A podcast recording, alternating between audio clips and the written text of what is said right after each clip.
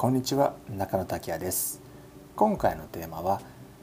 仕組みを作っても売れない理由について考えていきたいなと思いますので最後までお付き合いください。ビジネスで収益を上げるには仕組み化が大事。ネットの広告ではそのようなですね言葉が流れてくるかと思います。例えば仕組み化で月収いくらいくら。売上が過去最高というふうな素晴らしい実績が語られていますね。その一方で僕のメルマガ読者さんからですねこのようなお便りお便りをいただきました。それはウェブ上で仕組みを作っても全く集客できませんというですね悲痛な声です。ビジネスを仕組み化させることで確かに収益を半自動化させることはできます。僕自身も Web 上に仕組みを作ることで収益の半自動化をさせていますしコンサルティングを受けてくださるクライアントの方にも収益の半自動化をですね実現していただいています。この仕組み化というのはとってもとっても奥が深いものでその理由は仕組みを作っただけでは機能しないというものなんですね。仕組みを作っても機能させるには仕組み自体に命を吹き込まなければならず仕組み化させても集客できないというですね人っていうのは共通してこの仕組み自体に命を吹き込んでいないのが原因なんですね。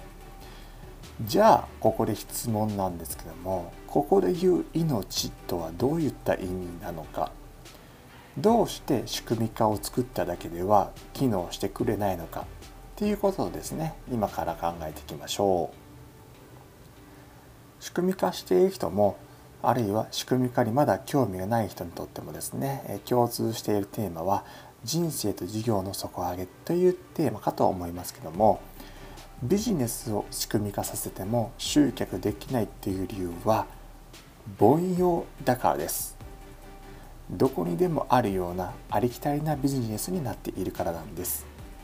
例えばこうすれば売れますなどといろんなノウハウに流されてしまって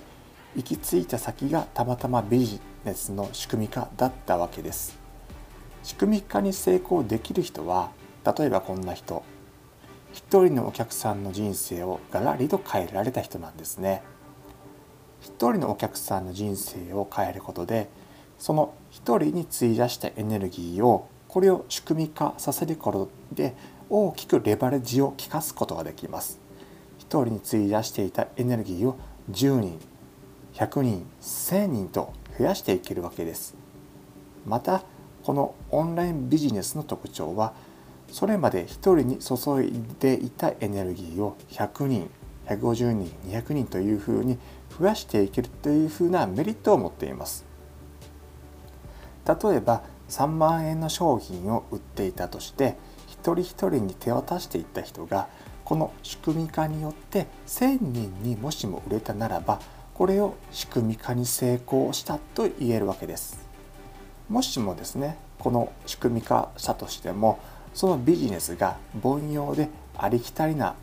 ビジネスになってしまっているとこの一人の人生すら変えることができないのはもちろん一人にすら選ばれることはありません。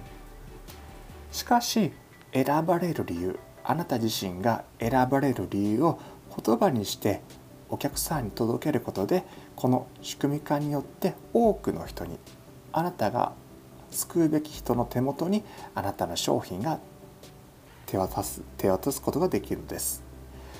僕自身もですねこの選ばれる理由ですとかコンセプト作りっていうのはこのコンサルティングやプログラムがスタートした時に必ずこの選ばれる理由とかコンセプトメイキングから始まっていっ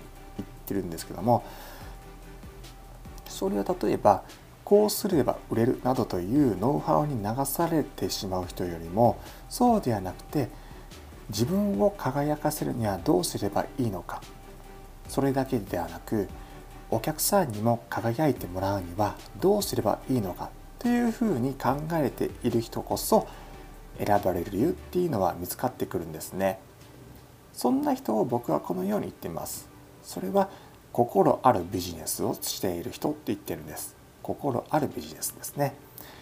例えば自分の商品やサービスが広がっていけば世の中が良くなると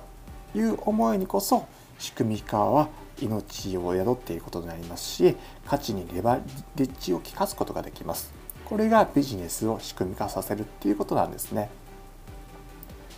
仕組みを作っても売れないんですという人はこの仕組み自体に問題があるわけではありません。常に問題は我にありっていうことで自分を輝かせるにはどうすればいいのかっていうことをもう一度考え直すタイミングが来たと同時にお客さんにも輝いてもらうにはどのようにすればいいのかっていうこともですね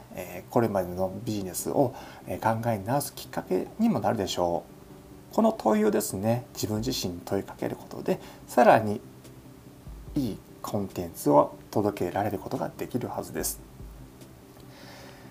逆にですね、えー、心あるビジネスをしている人であったとしてもその今はたとえその人にとって光が当たっていなくても心さえ忘れていなければ日の目を見る時期は必ずやってきます。売れることだけを考えて流行を追ってしまっている人よりも目の前に現れた人のために全力でエネルギーを注いできた人にとってどちらがですねこのコンテンツ力いいコンテンツと言えるのかどうかっていうのはですねこれはこれ自体は答えるまでもありませんよね。自分を輝かせながらお客さんにも輝いてもらうビジネスをしていける。これが人生をデザインする生き方です。売れることばかり考えるよりも目の前に現れてくれたお客さんに全エネルギーを注ぐ方が実は言うと遠回りに見えて近道。仕組み化させるにも実は最短距離だったんです。この音声はですねそろそろおしまいになりますがこのここまでのお話をまとめていきますと仕組み化をしても集客できない原因は選ばれる理由がない。選ばれる理由があったとしても曖昧でお客さんに伝わっていない。3つ目は伝える相手を間違えるということでした。その解決策としてですね2つ挙げましたね。それはビジネスにも心を取り戻す。目の前の人に全エネルギーを注いでいく。ということでしたね。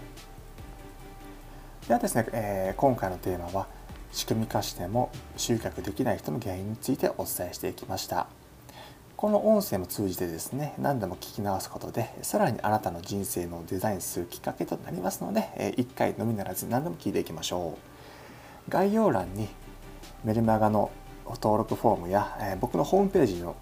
URL も貼っておきますので是非ご覧ください。それでは最後までお聴きくださりありがとうございました。次回の音声でお会いしましょう。それでは。